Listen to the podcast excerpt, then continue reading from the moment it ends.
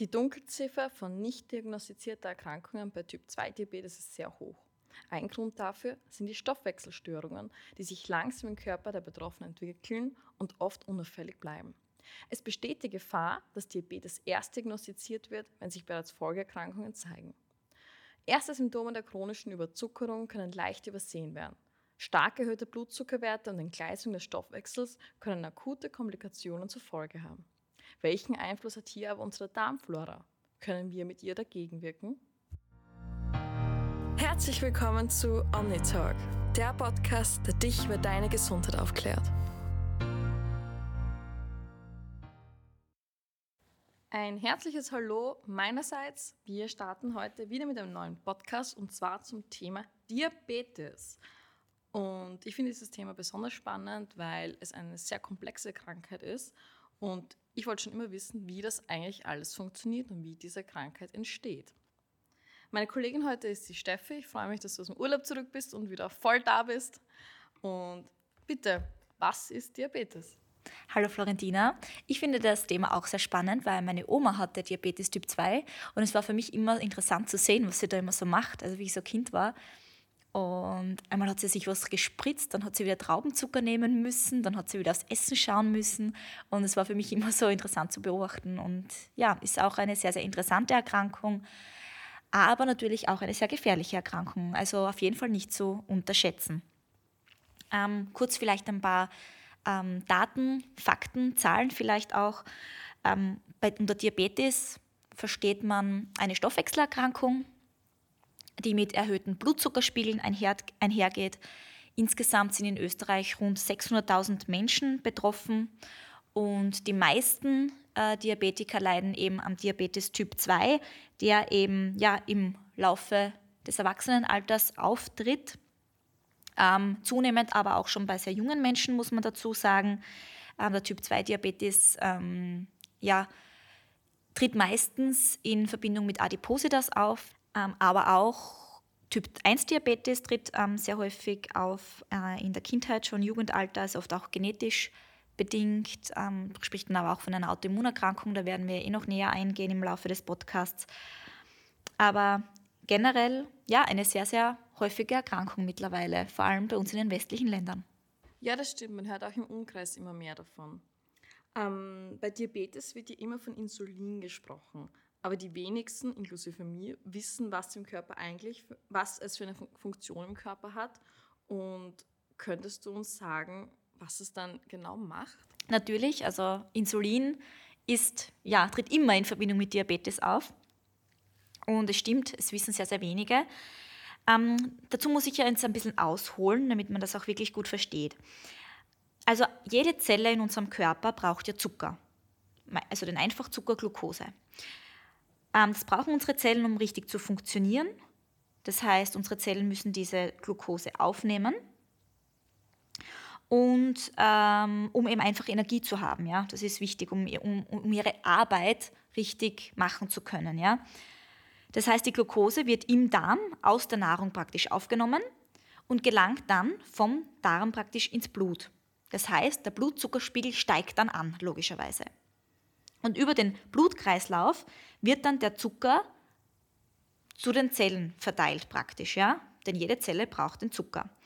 Damit die Zellen aber den Zucker verwerten können, ja, also diese Energie überhaupt aufnehmen können, ähm, braucht jede Zelle einen Schlüssel. Und dieser Schlüssel ist das Insulin. Insulin wird, ist ein Hormon, das wird in der Bauchspeicheldrüse gebildet und der Zucker kann erst von unseren Zellen aufgenommen werden, wenn Insulin praktisch die Türe aufsperrt. Das heißt, ohne Insulin gelangt der Zucker nicht in unsere Zellen. Und wenn das Insulin nicht da ist, dann steigt der Blutzuckerspiegel natürlich an, was zu verschiedenen Symptomen dann führen kann. Ja? Und da gibt es eben verschiedene Varianten. Das heißt, der Zucker weiß dann nicht wohin, oder? Und, und schwirrt dann in, in, im Blut, ne, keine Ahnung, überall im Körper halt herum. Genau, zum Beispiel. Ja. Und dann äh, kommen eben verschiedene Symptome und man muss eben das behandeln. Also der Zucker, der kann ja dann nicht bleiben. Ja, also der Zucker muss in die Zellen gelangen ähm, und deshalb braucht der Mensch dann Insulin muss sich das Insulin eben spritzen, damit der Blutzucker in die Zellen gelangen kann. Also der kann dort nicht bleiben, denn erhöhte Blutzuckerspiegel hätten eben auch fatale Folgen. Okay, was für Folgen genau? Also zuerst verschiedene Symptome, zum Beispiel Schwindelanfälle, man hat ein dauerndes Durstgefühl zum Beispiel, man muss öfter urinieren, Appetitlosigkeit, Heißhunger, die Wunden heilen schlecht. Also das sind so die Anfangssymptome, dass, wo man eben einfach spürt, dass das ein Diabetes sein könnte. Aber im Endeffekt, wenn man den, den Blutzucker nicht behandelt, also wenn der Blutzucker ständig erhöht bleibt, dann heißt das Hyperglykämie. Das heißt, man fällt dann ins Koma. Ja. Also man kann eigentlich an Diabetes schon sterben. Unbehandelt ja. Aber es gibt mittlerweile sehr, sehr gute Behandlungsmethoden, eben indem man Insulin spritzt oder eben vom Diätologen einen Ernährungsplan bekommt, ähm, etc. Dann kann man mit der Erkrankung ja mittlerweile sehr, sehr gut leben. Ähm, aber die Menschen mit Diabetes müssen wirklich darauf achten, den Blutzuckerspiegel weder zu hoch noch zu niedrig ähm, zu haben. Ja? Also die müssen wirklich darauf schauen, was sie essen ähm, und wie viel Insulin sie spritzen müssen, damit der Blutzuckerspiegel konstant bleibt. Ja? Also weder zu hoch noch zu niedrig ist, denn das kann eben gefährlich sein und unbehandelt kann es natürlich auch zum Tod führen. Ähm, bei der Hy Hyperglykämie, das heißt, wenn der Blutzuckerspiegel zu hoch ist, kann man ins Koma fallen. Die Betroffenen werden bewusstlos, ähm, weil das Blut im Gewebe ähm, ja, übersäuert. Das ist ähm, das ist natürlich nicht wünschenswert. Bei einer Unterzuckerung zum Beispiel, das heißt, wenn, ähm, wenn man zum Beispiel zu viel Insulin spritzt, ja, das heißt, ähm, dass einfach der ganze Zucker natürlich dann in die Zellen reingeht. Das kann, das kann natürlich dann auch sein, dass, dann, dass man dann unterzuckert, ja. Und deshalb haben vor allem die Diabetes Typ 1 Patienten, wenn sie zu hohe Insulindosis spritzen, dann könnten sie theoretisch sterben, ja. Das heißt, die Insulindosis muss immer an den Broteinheiten berechnet werden. Ja? Und das oh ist eben das Komplizierte. Gott. Genau. Das Deshalb, ist ja wirklich, da brauchst du ein, ein das ist Gefühl dein eigenes Studium. Ja, also man muss wirklich die Broteinheiten berechnen. Die, die, die bekommen dann von eben Ernährungstherapeuten, Diätologen natürlich eine große Einschulung, damit sie die Krankheit auch verstehen, um zu wissen, wie viel Insulin müssen sie spritzen, wenn sie das und das essen damit es wirklich optimal aufgenommen werden kann und sie weder über- noch unterzuckert sind. Wahnsinn. Ja. Wahnsinn. Ähm, aber was muss jetzt eigentlich im Stoffwechsel schieflaufen, damit Diabetes entsteht? Ja, also bei Diabetes mellitus kann der Körper entweder jetzt nicht genug Insulin produzieren, ja, oder der Körper produziert das Insulin und reagiert aber nicht drauf, also kann das produzierte Insulin nicht nutzen. Und dann unterscheidet man eben Typ 1 oder Typ 2 Diabetes. Ja, jetzt hast du das ja schon angesprochen, diese zwei Typen, die es von Diabetes gibt. Könntest mhm. du die näher beschreiben? Genau, also der Typ 1, das ist jetzt ähm, eher das seltenere Typ. Das ist jetzt eigentlich eine Autoimmunerkrankung, die dazu führt, dass die Bauchspeicheldrüse, also der Pankreas, zu wenig oder gar kein Insulin produziert. Ja? Das ist dann die Autoimmunerkrankung. Das heißt, die Beta-Zellen der Bauchspeicheldrüse, ähm, die eben für die Insulinproduktion verantwortlich sind, ja, können nicht mehr genügend Insulin produzieren. Und dazu, Dabei entwickelt sich dann ein Insulinmangel, das heißt, dass, das, ähm, dass der Zucker nicht richtig aufgenommen werden kann. Bei Typ 2 Diabetes ist es jetzt so, dass der Mensch sehr wohl das Insulin produzieren kann, ja, aber dass es praktisch die Wirkung nicht mehr entfalten kann. Das heißt, der Körper reagiert nicht mehr auf das körpereigene Insulin. Das heißt, wir, wir, wir, das, man nennt es auch Insulinresistenz, vielleicht hat man das schon gehört. Das heißt, dass der Körper nicht mehr auf sein Insulin reagieren kann ja, und den richtig aufnehmen kann. Und infolgedessen bleibt mehr Zucker im Blut zurück, woraufhin die Bauchspeicheldrüse dann noch mehr Insulin produziert, weil sich unser Körper ja denkt, da ist zu viel Zucker. Der Zucker gehört ja eigentlich in die Zellen, wir müssen noch mehr Insulin produzieren. Ähm, und das schafft sie aber nur über eine begrenzte Zeit. Ja? Also wenn sie sich dann erschöpft, kommt es zu einem Insulinmangel und dann zu der Entwicklung von einer dauerhaft erhöhten Blutzuckerspiegel. Ja. Und beim Typ 2 Diabetes spielen da die Lebensgewohnheiten eine wichtige Rolle. Also dieser Typ entsteht meistens im Zuge ähm, von Adipositas, im Zuge des metabolischen Syndroms, das ja diese Krankheitssymptome alle zusammenfasst, wie wir im letzten Podcast ja schon besprochen haben. Und dass gerade da bei den Patienten, die ja wirklich, ich sage jetzt einmal, wo die Lebensweise ähm, eigentlich die Krankheit bestimmt, durch eben zu ungesunde Ernährung, eben alles, was die Adipose das auch, auch auslösen kann, zu wenig Bewegung, zu viel Essen, zu viel prozessierte Nahrung auch etc., viel zu viel ungesunde Nahrung, fettreiche Nahrung, zuckerreiche Ernährung, das kann ja halt alles diesen Diabetes begünstigen. Deshalb sind die ähm, Personen ja High-Risk-Personen, wenn es um das geht. Und die essen immer wieder Zucker, immer wieder Zucker und der Körper produziert immer wieder Insulin, ja, und irgendwann reagiert der Körper nicht mehr drauf. Man kann sich das so vorstellen wie bei einem Drogensüchtigen, der sich ständig seine Ration spritzen muss und irgendwann muss er immer mehr spritzen, damit er noch irgendwas spürt. Ja? Vielleicht kann man das so ein bisschen besser das verstehen. Das ist ein sehr guter Vergleich, ja. Das genau. Hat, das hat mir jetzt auch gerade geholfen. Okay, ja. Also der Körper reagiert auf das Insulin nicht mehr. Das heißt, der Körper muss immer mehr produzieren, damit, er, damit man überhaupt ähm, auf das Insulin noch reagieren kann aber irgendwann gibt die Bauchspeicheldrüse auf. Das heißt, ein Typ 2 Diabetes kann dann auch zu einem Typ 1 Diabetes werden. Ja? Das heißt, dass die Bauchspeicheldrüse irgendwann sagt, sie produziert gar kein Insulin mehr. Und dann muss man wirklich zu jeder Mahlzeit Insulin spritzen.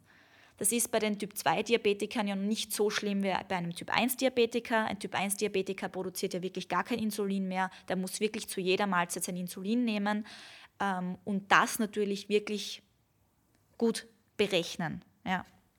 Also ich kann mir vorstellen, dass es für viele Menschen sehr schwer ist, damit umzugehen, da es ein wirklich äh, so ein komplexes Thema ist und vor allem für mich, also wenn ich jetzt Diabetikerin wäre, ich müsste mich da auch komplett neu einlernen eigentlich.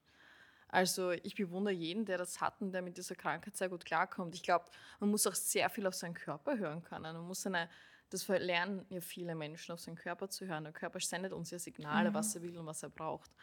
Aber Wahnsinn. Ja, also ich kann da auch ähm, ein Lied davon singen. Ich habe das als Kind oft mitbekommen. Ähm, meine Oma ähm, hatte den Diabetes wirklich sehr, sehr gut im Griff. Also ähm, ich habe sofort bemerkt, wenn sie unterzuckert war, sie hat extrem geschwitzt und ihr wurde schwindlig und, da ich schon, und sie hat zu zittern begonnen und da wusste ich schon, ui, ähm, ja, sie muss jetzt einmal einen Traumzucker nehmen. Oder zum Beispiel, wenn sie wirklich extrem unterzuckert war, dann brauchte sie halt, also wenn sie unterzuckert war, musste sie einen Traumzucker nehmen. Und wenn sie eben einen Überzucker hatte, dann musste sie immer Insulin spritzen.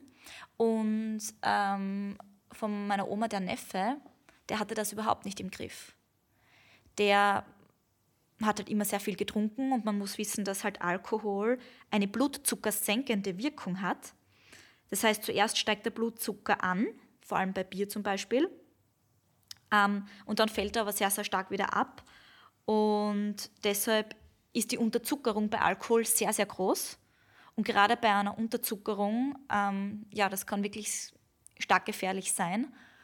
Und der, wenn der halt viel getrunken hat, der ist ins Koma gefallen. Das war dem egal. Der hatte das überhaupt nicht in den, im Griff. Der ist einfach umgefallen. Ja? Und dann mussten wir ihn mit Cola füttern, damit die Unterzuckerung, also damit der Zucker wieder raufging. Ne? Wahnsinn. Also ich hoffe, dass er es vielleicht irgendwann wahrhaben will und sich damit ja. beschäftigt. Aber, Aber es, war, es war halt so, dass die Leute dann mit ihm fast nichts mehr zu tun haben wollten, weil jeder ist in Panik ausgebrochen, wenn er dann umgefallen ist. Verstehe ich. Also das sind schon Und so krasse Beispiele. Vor allem, wenn neben der Mensch umfällt, du verfallst in eine Schockstarre. Also mhm. ich, ich, ich, sicher weiß man, was man tun muss, im ersten Moment weißt du nicht, was du tun musst. Also das verstehe total. Ja. Ach, Wahnsinn. Ähm, Nochmal wieder zurück zum Thema. Also wir sind eh beim Thema, aber halt zu meinen Fragen. Jetzt hast du auch immer wieder dieses dieser Broteinheiten erwähnt. Mhm. Das heißt, Diabetiker müssen sehr viel auf ihre Ernährung achten. Mhm. Auf was müssen Sie dann achten? Mm, also ich muss dazu sagen, ich bin jetzt weder Arzt noch Ernährungstherapeutin, also ich bin Mikrobiologin und wir werden wahrscheinlich jetzt gleich dann auch auf Darm und Darmbakterien zu sprechen kommen. Also ich, ich möchte jetzt keine Ernährungsempfehlungen oder so abgeben. Was ich sagen kann, ist, dass jeder Patient natürlich mit einem Diätologen äh, natürlich ein Gespräch hat und genau erlernen muss, was er essen darf, wie er es also was er essen darf, wann er es essen darf, wann kommt Insulin zum Einsatz, wann nicht, etc. Das wird dann eh alles von den Ärzten und von den Diätologen ähm, dann genauer besprochen mit den Patienten. Aber generell zu den, zu den Broteinheiten, das ist einfach nur ähm, praktisch eine Einheit, um zu berechnen, wie viel Insulin der Patient spritzen muss, wenn er gewisse Mengen an Kohlenhydraten, Zucker isst. Ja? Deshalb gibt es die Broteinheiten. Das ist also nur eine Berechnungseinheit für die Insulingabe, wenn man das so, so sagen kann. Ähm, man kann sagen, dass eine Broteinheit circa ähm, 10 bis 12 Gramm an Kohlenhydraten entspricht. Also wenn man 10 bis 12 Gramm Kohlenhydrate isst, braucht man eine, ähm, braucht man, also ist das eine Broteinheit und je nachdem muss man dann das Insulin spritzen. Okay. Ja, klingt eh schon sehr komplex, ja. wie wir gesagt, gesagt haben. Also das ist echt sehr wichtig, mit einer Diätologin zu sprechen und mit Ärzten sich, sich einen, einen quasi ein bisschen auch Ernährungsplan. Auf jeden Fall, auf jeden Fall, ja. Aber neben der Ernährung ist natürlich auch der Sport wichtig. Genau, Bewegung ist bei Diabetes sehr wichtig, das stimmt. Ähm, generell hat ja Bewegung eine ganze Reihe von sehr vielen positiven Effekten auf den Körper ähm, weil ja der Stoffwechsel der Muskulatur gut angekurbelt wird und ja so auch Glucose verbraucht wird. Ja? Also die Glucose, die dann vielleicht jetzt nicht in die Zellen geht, kann ja, da kann ja dann auch gut verbraucht werden. Das heißt, während und nach dem Sport sinkt der Blutzuckerspiegel ab und die Insulinempfindlichkeit verbessert sich. Ja? Und, und deshalb ist der Sport eben so wichtig. Mhm. Mhm. Und was natürlich auch ist, Sport trägt zur Gewichtsreduktion bei und da Diabetes, vor allem der Diabetes Typ 2 sehr häufig in Verbindung mit Adipositas auftritt, ist das natürlich auch sehr wichtig zu bedenken. Ja, auf jeden Fall. Denn Diabetes Typ 2, das habe ich nicht erwähnt, ist wieder umkehrbar. Ja? Oh, wirklich? Natürlich, Typ, typ, typ, typ glaub, 2 ist umkehrbar. Hoffnung. Ja, auf jeden Fall. Und da ist Sport und Ernährungsanpassung wirklich sehr, sehr wichtig und der Darm spielt da dann auch noch eine Rolle. Und man kann den Typ-2-Diabetes umkehren. Ähm, dauert zwar eine Zeit, aber man kann ihn umkehren. Wow. Also wenn man das schafft, dann hat man ein Abzeichen verdient. Auf jeden Fall.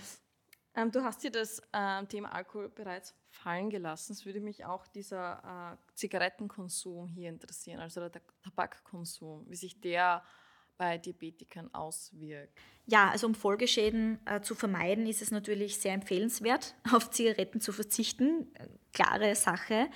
Ähm, es ist nämlich so, dass das Risiko für die Komplikationen bei Diabetes und Komplikationen gibt es ja viele, zum Beispiel schlechte Wundheilung, der diabetische Fuß zum Beispiel. Da, da, gibt es ja grausame Bilder, also wenn man da diabetischer Fuß eingibt. also da gibt es wirklich grausame Folgeschäden natürlich, die man bei Diabetes auch haben kann. Und die sind eben, wenn man raucht, verdoppelt bis, bis sogar verdreifacht. Ähm, das heißt, Alkohol und Zigaretten, soll, da sollte man wirklich die Finger davon lassen. Mm, das kann wirklich eine Unterzuckerung auch begünstigen, vor allem der Alkohol. Und ja, und deshalb da wirklich mit Vorsicht genießen. Dann kommen wir nun zu deinem Thema, zum Thema Darm und Bakterien. Was hat die Darmflora mit Diabetes zu tun? Ja, also kann man sich fast nicht vorstellen, ist auch sehr kompliziert, aber ich werde es versuchen, wirklich einfacher runterzubrechen. Also generell ist es so, dass man in Studien beobachtet hat, dass ähm, jetzt bei Diabetes, ich rede jetzt wirklich bei, von Diabetes Typ 2, denn der Diabetes Typ 1 ist eine Autoimmunerkrankung. Ja? Und wenn man einmal eine Autoimmunerkrankung hat, dann kann man zwar vom Immunsystem, über das Darmimmunsystem vielleicht schon einiges tun, aber man kann den Typ 1 Diabetes nicht mehr umkehren. Ja? Also jetzt rede ich wirklich vom Diabetes Typ 2. Und gerade da ist es ja so, dass diese Patienten sehr, sehr ähm, viel zirkulierendes Insulin im Körper haben, weil ja die Bauchspeicheldrüse ständig nachproduziert, aber der Körper ja nicht auf das Insulin reagiert. Ja? Und man hat gesehen in den Studien, dass dieses Insulin, dieses zirkulierende Insulin, zu einer erhöhten Darmpermeabilität führt. Das heißt zu einem Leaky Gut. Das heißt, dass diese Patienten ähm, einen löchrigen Darm haben. Ja?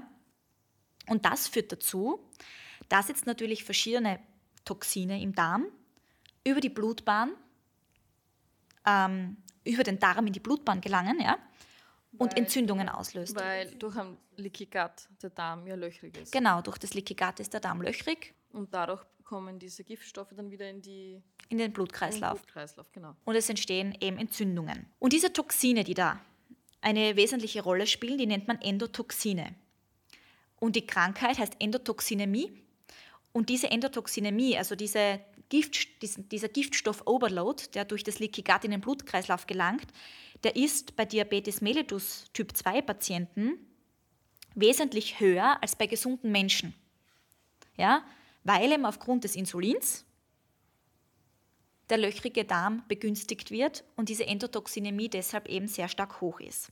Was ist jetzt das genau? Was ist eine Endotoxinämie? Was macht so ein Endotoxin? Das möchte ich jetzt wirklich langsam erklären, damit man das auch versteht. Also ein Endotoxin, es gibt es auch, also wenn alle, die jetzt vielleicht ein bisschen ähm, Biologen sind oder, oder Mikrobiologen sind, das heißt, es sind Lipopolysaccharide. Und Lipopolysaccharide sitzen auf jeder Zellwand von gramnegativen Bakterien. Bakterien, gramnegative Bakterien, das sind, machen 70 Prozent der Darmflora aus. Das heißt, die sind jetzt nicht schlecht, die sind auch gut. Es gibt grampositive und gramnegative Bakterien. Das heißt, es ist eigentlich von unseren Bakterien noch eine weitere Unterteilung sozusagen? Nein, also man unterscheidet die Bakterien generell, alle Bakterien. Mhm. Wirklich alle Bakterien, nicht die jetzt im Darm, sondern wirklich alle Bakterien in der Mikrobiologie unterscheidet man zwischen Gram-positiv und Gram-negativ. Okay das ist wirklich, jetzt geht wirklich in die Tiefe der Mikrobiologie, ja. aber Gram-positiv und Gram-negativ heißt einfach nur, dass die Gram-negativen Bakterien eine Zellwand mehr haben als Gram-positive. Okay. Das heißt, Gram-negative haben eine, eine äußere Zellmembran und da sitzen eben diese Lipopolysaccharide drauf. Gram-negative Bakterien sind sowohl gute Bakterien, können aber auch schlechte Bakterien sein. Also das ist wirklich nur eine Unterteilung, welche Zellwand sie haben. Und auf dieser Zellwand sitzen aber LPS, also diese Endotoxine. Und wenn jetzt zum Beispiel diese Bakterien im Darm absterben, sei es durch schlechte Ernährung oder durch viel Stress, ja, wie es zum Beispiel bei den Patienten mit Adipositas, metabolischen Syndrom, Diabetes ja häufig auch der Fall ist, ja, dann wird dieses LPS frei, weil ja die Zelle stirbt und das, die Zellwand, die, das kann man sich vorstellen, das zerbröselt, ja, und das LPS wird praktisch frei, ja. Und dieses LPS kann dann durch den löchrigen Darm wandern. Das heißt, diese Verbindungsproteine, die unsere Zellwand ja wirklich eigentlich stark zusammenhalten, die fangen sich an zu lösen, der Darm wird löchrig und die Endotoxine gelangen also ähm, über das Blut in die ganzen umliegenden Organe. Und wenn es jetzt einmal diese Toxine dann in die Organe gelangt, ja, dann dockt das dort eben an die Zelloberfläche von allen verschiedenen Organen eben dort an und triggert praktisch die Freisetzung von Entzündung, von entzündlichen Zytokinen. Und das fördert die ganzen stillen Entzündungen im Gewebe. Das heißt, zum Beispiel Fettgewebe, auch in der Leber etc. Und das hat die Folge, also diese Entzündungen lösen dann diese, diesen, diese Fettstoffwechselstörungen, aber auch den, die Zuckerstoffwechselstörung aus und es kann zu Diabetes führen. Und es löst eine Negativspirale aus, ähm, dass sogar auch das Risiko von Herzerkrankungen stark erhöht ist, von Fettleber, Krebs, aber auch eben Diabetes. Ja? Das heißt, deshalb sieht man bei diesen Diabetikern auch das, das erhöhte Vorkommen von dieser Endotoxinämie, also von diesem Overload an Toxinen, die eben durch den Darm diffundieren und die Organe belasten und entzünden. Wissenschaftlich erwiesen ist jetzt, dass auch nach ungesunder und prozessierter fetthaltiger Kost, ja, also Ernährung, dieses LPS im Blut stark ansteigt. Ja, also diese Entzündung steigt da im Blut sehr stark an. Das heißt, eine täglich schlechte Ernährung beschleunigt praktisch die krankhafte Entwicklung noch mehr. Und man kann also auch irgendwie sagen, dass diese Endotoxinämie, also diese LPS-Freisetzung im Darm, auch wirklich stark zusammenhängt mit Diabetes, aber generell auch mit Adipositas und dem ganzen metabolischen Syndrom. Und das ist das Interessante dabei. Und das ist der Grund, warum wir dann eine Studie gemacht haben. und überprüft haben, ähm, wie es ausschaut, wie, ob man diese Endotoxinämie, also diese Endotoxinlast im Darm, stoppen kann, indem man zum Beispiel gute Bakterien wieder zuführt in Form von Multispezies-Probiotika. Ja, du hast das Stichwort äh, Multispezies-Probiotika bereits fallen lassen, auch in Form einer Studie. Äh, könntest du uns näher über diese Studie erzählen? Ich glaube, das wird viele, viele Menschen spannend finden. Ja, gern. Ähm, man, also es war eine Analyse von ca. 10.000 Patienten und die hat ergeben, dass Personen mit Diabetes ja eben diese erhöhte Endotoxin-Level aufweisen, ja, und dadurch eben diese eingeschränkte Darmpermeabilität, also diesen löchrigen Darm. Ähm, das heißt aber, wenn man das genauer betrachtet, oder das war auch die Überlegung jetzt von uns, wie, ähm, denn wie sich, wie soll ich sagen, wie sich diese Endotoxinämie eigentlich entwickelt, ja, oder wie sie sich auswirkt, ja, hängt ja wirklich von der Durchlässigkeit der Darmwand ab. Das heißt, wenn ich jetzt den Darm wieder schließe, also diesen löchrigen Darm wieder schließe und diese Toxine gar nicht erst in die Blutbahn und in die umliegenden Organe gelangen und dort Entzündungen auslösen, könnte ich dann diesen Teufelskreis durchbrechen und ja, Diabetes, ja, heilen ist jetzt vielleicht blöd gesagt, aber ähm, einen positiven Effekt auf den Diabetes erzielen. Und das war eigentlich das Ziel der Studie. Ähm, das war 2017 ähm, wurde es begonnen, natürlich alles doppelblind, auch randomisiert, also wirklich eine Studie mit höchstem klinischen Standard. Und da wurde ein Multispezies-Probiotikum eingesetzt bei Patienten mit Diabetes Typ 2. Und die Ergebnisse waren wirklich herausragend, also wir konnten da wirklich hervorragende Ergebnisse publizieren. Man hat die Patienten für sechs Monate behandelt und man konnte sehen, dass, dass es zu einer 70 prozentigen Reduktion dieser Endotoxin-Level gekommen ist. Also dass die Patienten um 70 Prozent weniger dieser Endotoxinlast im Darm aufgewiesen haben und dass dadurch die Blutfettwerte gesunken sind, Triglyceride, Cholesterin, dass die ganzen Entzündungsmarker reduziert waren, stark reduziert waren. Man konnte sogar das Taille-Hüft-Verhältnis, ähm, also diese Waist-to-Hip-Ratio, sogar äh, verbessern. Also die ganze Fettverteilung im Körper hat sogar abgenommen, weil man wirklich gemerkt hat, dass man durch die probiotische Gabe im Fett- und Zuckerstoffwechsel positiv beeinflussen kann. Und vor allem, und das war das Wichtigste, dass man eine wirklich, ich sage jetzt, klinisch bedeutsame Verbesserung der Insulinresistenz wahrgenommen hat. Ja? Und das hat man gemessen ähm, auf diesen HOMA-Index. Ähm, und der ist natürlich wichtig, den möchte ich da nicht unerwähnt lassen. Und der HOMA-Index ist also nicht nichts anderes als ein diagnostischer Test und der dient eben zur Abschätzung der Insulinresistenz. Also wie stark re reagiert der Patient noch auf Insulin überhaupt, ja? Und das kann, konnte deutlich verbessert werden bei den Patienten. Und das Interessante war, dass parallel zu dieser Studie noch eine andere unabhängige Studie gemacht worden ist mit demselben Multispezies-Probiotikum und diese Studie hatte denselben Effekt. Also auch eine drastische Reduktion dieser Endotoxin-Level, wodurch die Entzündung stark äh, reduziert worden ist, die Blutfettwerte sich verbessert haben und eben auch die Insulinresistenz sich top verbessert hat, was natürlich bei Diabetikern enorm wichtig ist, ja, also bei den Diabetes, Diabetes Typ 2 Patienten denn wenn sie auf das Insulin wieder reagieren, dann kann der Blutzucker ja wieder in den Zellen gelangen und das kann sich wieder normalisieren. Ja?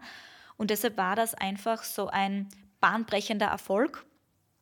Und ähm, das ist der Grund, warum auch sehr, sehr viele Ärzte momentan schon den Darm bei Diabetikern mit einbeziehen in die Therapie und zur ärztlichen Therapie schon Multispezies-Probiotika äh, gegeben werden. Kann man hier jetzt anstatt Probiotika auch etwas anderes empfehlen? Ähm, ja, also man empfiehlt bei ähm, zusätzlich zu, zu Multispezies-Probiotika auch gerne Ballaststoffe dazu. Ja, also diese Präbiotika, das wird generell auch ähm, den Diabetikern sehr häufig empfohlen, dass sie ballaststoffreich essen. Ballaststoffe liefern ja keine Energie, die haben ja keinen Zucker oder so, also sind für Diabetiker sehr gut verträglich. Und ähm, deshalb kann man das sehr gut dazu empfehlen, weil, es, weil die Präbiotika ja auch das Wachstum von ähm, vielen gesundheitsfördernden Bakterien im Darm ja auch fördern. Ja. Also ich sage, der wesentliche Faktor im Zuge der, der, der Therapie von Diabetes Typ 2 Patienten ähm, besteht immer noch darin, wirklich auf die Ernährung da zu achten, um den Blutzuckerspiegel konstant zu halten, mit ausreichend Bewegung. Ähm, auch das Gewicht im Normalbereich zu halten, das ist auch vielleicht sehr wichtig, vor allem beim Diabetes Typ 2, wenn es wirklich, ähm, wenn Diabetes Typ 2, ich sage jetzt, wenn es schon ein metabolisches Syndrom ist und wirklich mehrere Erkrankungen aufeinandertreffen. Ich habe das äh, schon einmal definiert.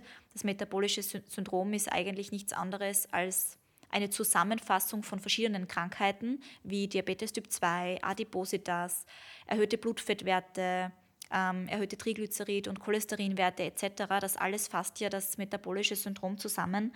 Und gerade da ist natürlich der Lebensstil enorm wichtig bei der Therapie, aber man kann mit Prä- und Probiotikern ähm, wirklich gut arbeiten, weil sie einen wirklich unterstützenden Stellenwert bei der Therapie ähm, darstellen und einfach ja, zu einer gesünderen Lebensweise beitragen. Ja, na Gott sei Dank gibt es auch andere, nicht Hilfsmittel, aber andere Tipps, die man hier anwenden kann. Ja, und ich, ich denke, da ist auch jeder dankbar. Ja, also ich, ich weiß es auch von der Beratung, weil einfach sehr, sehr viele Leute anrufen und oft, wenn sie keinen Ausweg sehen, oft sehr dankbar sind über Alternativtherapien und sehr, sehr gutes Feedback auch immer wieder zurückkommt. Und auch die Ärzte mittlerweile schon aufspringen, wenn es um das Thema Diabetes geht, auch den Darm wirklich da zu betrachten. Und ja, auch mit Multispezies-Probiotika da vielleicht ein bisschen zu ergänzen. Ja, zum Glück kann man das sagen, dass viele Ärzte auch ein Umdenken vielleicht bekommen haben. Ja. Ja, wir sind am Ende angelangt. Danke, Steffi. Äh, ich hoffe, wir konnten euch das Thema Diabetes näher erklären. Falls ihr Fragen dazu habt, ruft gerne an. Ich glaube, das ist ein Thema, worüber auch jeder ein bisschen eine individuellere Beratung braucht. Auf unserem Blog findet ihr natürlich auch nähere Informationen, sowie auf unserer Webseite. Ähm, ja, wie gesagt, schreibt uns, ruft uns an. Wir freuen uns. Bis aufs nächste Mal. Baba. Tschüss.